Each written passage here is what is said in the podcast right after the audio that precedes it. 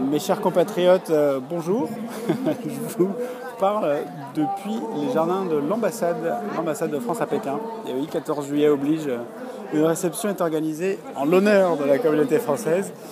Et bon, il faut quand même que je vous parle de l'ambassade de France, parce que malgré tout, euh, dans la vie d'une personne, journaliste ou pas d'ailleurs, qui habite euh, à Pékin, ça compte un peu.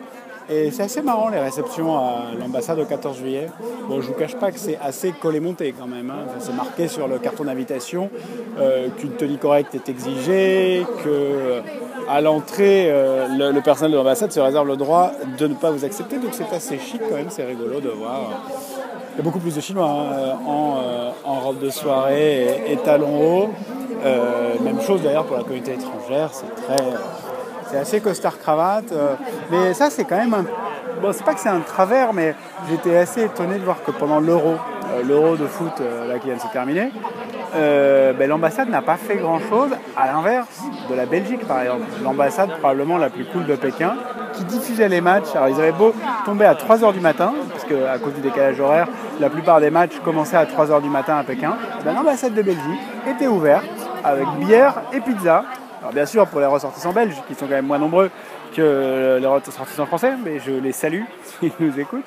Mais euh, je trouvais que c'était une attitude assez, euh, assez cool, plutôt conviviale euh, et assez maligne au final de la part de l'ambassade de Belgique, de se dire que bah, le foot fait partie du, soft power du pays où voilà, les, portes de l'ambassade sont ouvertes et, on pouvait venir en, en survette ou en jean. alors que l'ambassade de France s'est réveillée assez tard. on a reçu un message le dimanche, euh, donc le tout dernier jour, quand la France était en finale, ou plutôt que le faire à l'ambassade, eh c'était dans un salon d'un hôtel 4 étoiles quelque part dans Pékin. Donc je pense qu'il y a une espèce de, d'obligation par part de l'ambassade de, faire forcément du luxe, ou dans du luxe, ou dans du 5 étoiles. Donc certes, la, diplomatie, c'est de la représentation, et, euh, et, il faut jouer sur cette carte-là, euh, à plus forte raison quand on se veut le pays du luxe euh, du foie gras, du champagne, certes, mais quand même, je, pense qu'on aurait pu euh, faire un tout petit peu moins euh, coller-monter pendant le pour l'euro et diffuser par exemple les matchs dans l'ambassade, pourquoi pas? Voilà, c'est pas, ne vous prenez, méprenez pas, c'est pas du tout, c'est pas du tout un coup de gueule.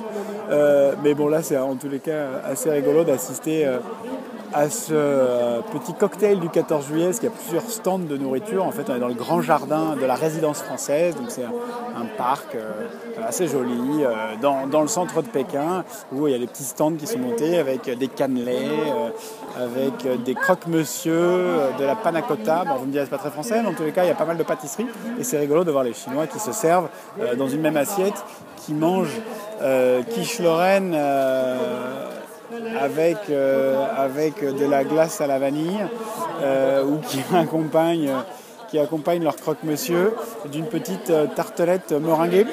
Il y a un joli mélange sacré, sucré et salé qui est assez, assez rigolo à voir. Et bon, tout ça est arrosé quand même de pas mal de vin, de champagne. Non, il faut quand même le reconnaître, la France sait recevoir, spécialement pendant le 14 juillet.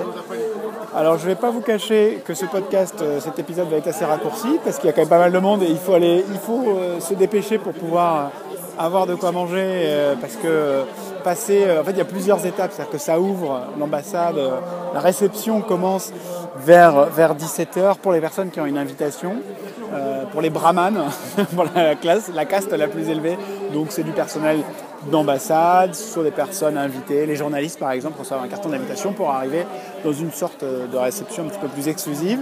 Et après, ils ouvrent les portes à la piétaille, donc à tous les Français inscrits sur les registres du consulat. Donc là, c'est rigolo de voir par exemple plein d'étudiants qui sont en échange ici et qui se ruent sur les stands de bouffe, mais comme des morts de faim.